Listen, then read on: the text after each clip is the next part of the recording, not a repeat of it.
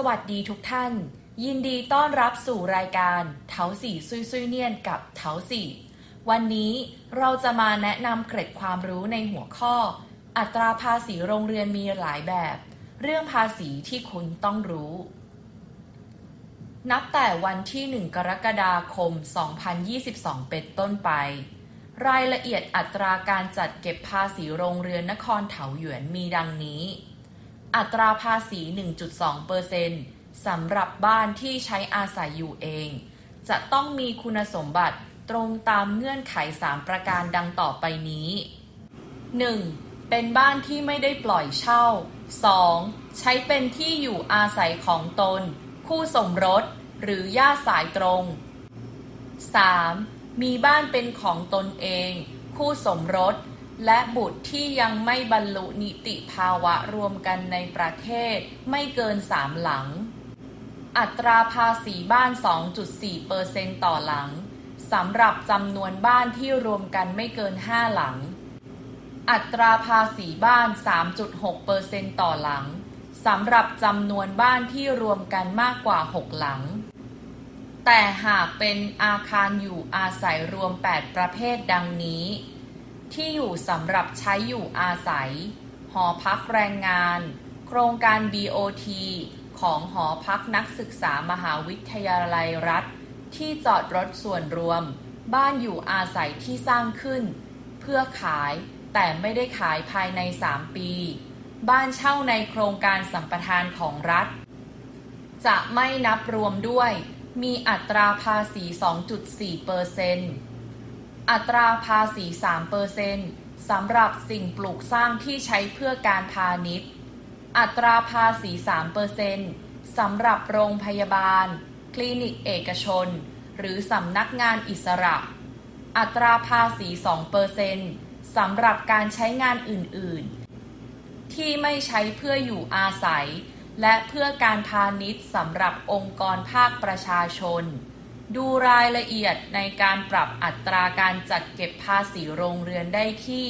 คอลัมน์การแก้ไขกฎหมายการจัดเก็บภาษีโรงเรือน ในเว็บไซต์ของกรมสรรพากร ความรู้เพิ่มเติมเกี่ยวกับภาษีโรงเรือน ในปี 2015 คณะกรรมการประเมินราคาอสังหาริมทรัพย์นครเถาหยวน ได้อนุมัติเพิ่มราคามาตรฐานของบ้านต่อหน่วยให้สูงขึ้น 60%โดยจะมีผลบังคับใช้กับบ้านที่สร้างเสร็จใหม่ ต่อเติม หรือดัดแปลงอาคารตั้งแต่วันที่ 1 กรกฎาคม 2015 ถึง 30 มิถุนายน 2021 และในปี 2021 คณะกรรมการประเมินราคาอสังหาริมทรัพย์นครเถาหยวน ได้อนุมัติเพิ่มราคามาตรฐานของบ้านต่อหน่วยให้สูงขึ้นอีก เป็น 70%กล่าวคือเพิ่มอีก 10%มีผลบังคับใช้กับบ้านที่สร้างเสร็จใหม่ ต่อเติมหรือดัดแปลงอาคาร ตั้งแต่วันที่ 1 กรกฎาคม 2021 เป็นต้นไป โดยอัตราภาษีโรงเรือนของอาคารเก่าที่มีอยู่ จะไม่ได้รับผลกระทบ คำเตือน ท่านสามารถตรวจดูได้ที่คอลัมน์ สถานะการใช้งาน ตรงด้านหน้าใบแจ้งยอดชำระภาษี หากไม่ใช่บ้านที่ใช้อยู่อาศัยเอง หรือให้เช่าเพื่อสวัสดิการสาธารณะ ก็สามารถยื่นเรื่องขอเปลี่ยนแปลงอัตราภาษีสำหรับบ้านที่ใช้อยู่อาศัยเอง ได้ตรงข้อ 2 ทางด้านขวาของใบชำระภาษีโรงเรือน หรือยื่นเรื่องขอเปลี่ยนแปลงสถานะการใช้บ้าน ผ่านทางช่องทางออนไลน์บนเว็บไซต์ของกรมสรรพากรได้ บริการส่งใบแจ้งหนี้ยอดชำระภาษีฟรี ท่านสามารถยื่นคำร้องขอเปลี่ยนชื่อสกุล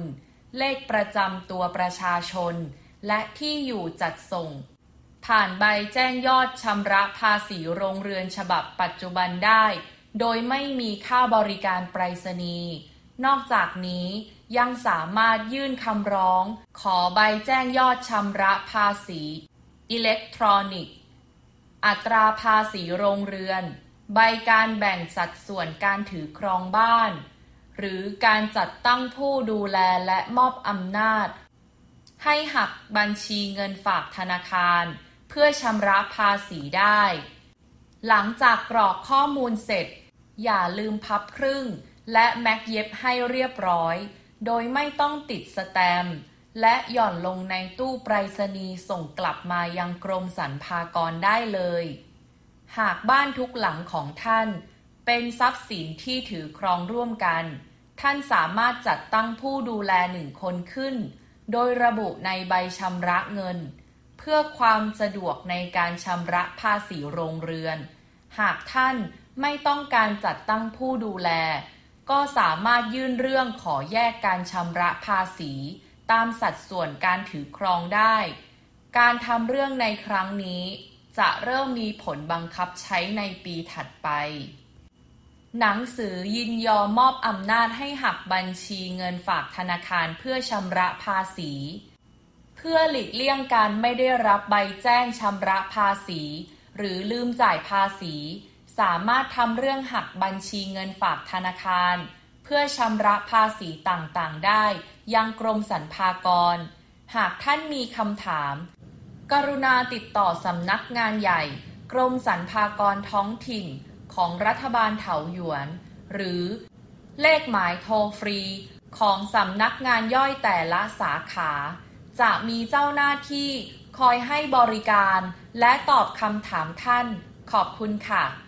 หวังว่าการแนะนำความรู้ด้านภาษีในวันนี้ จะเป็นประโยชน์ต่อท่าน ขอบคุณที่รับฟังรายการเถาสี่ซุยซุยเนียน แล้วเจอกันใหม่ในตอนหน้า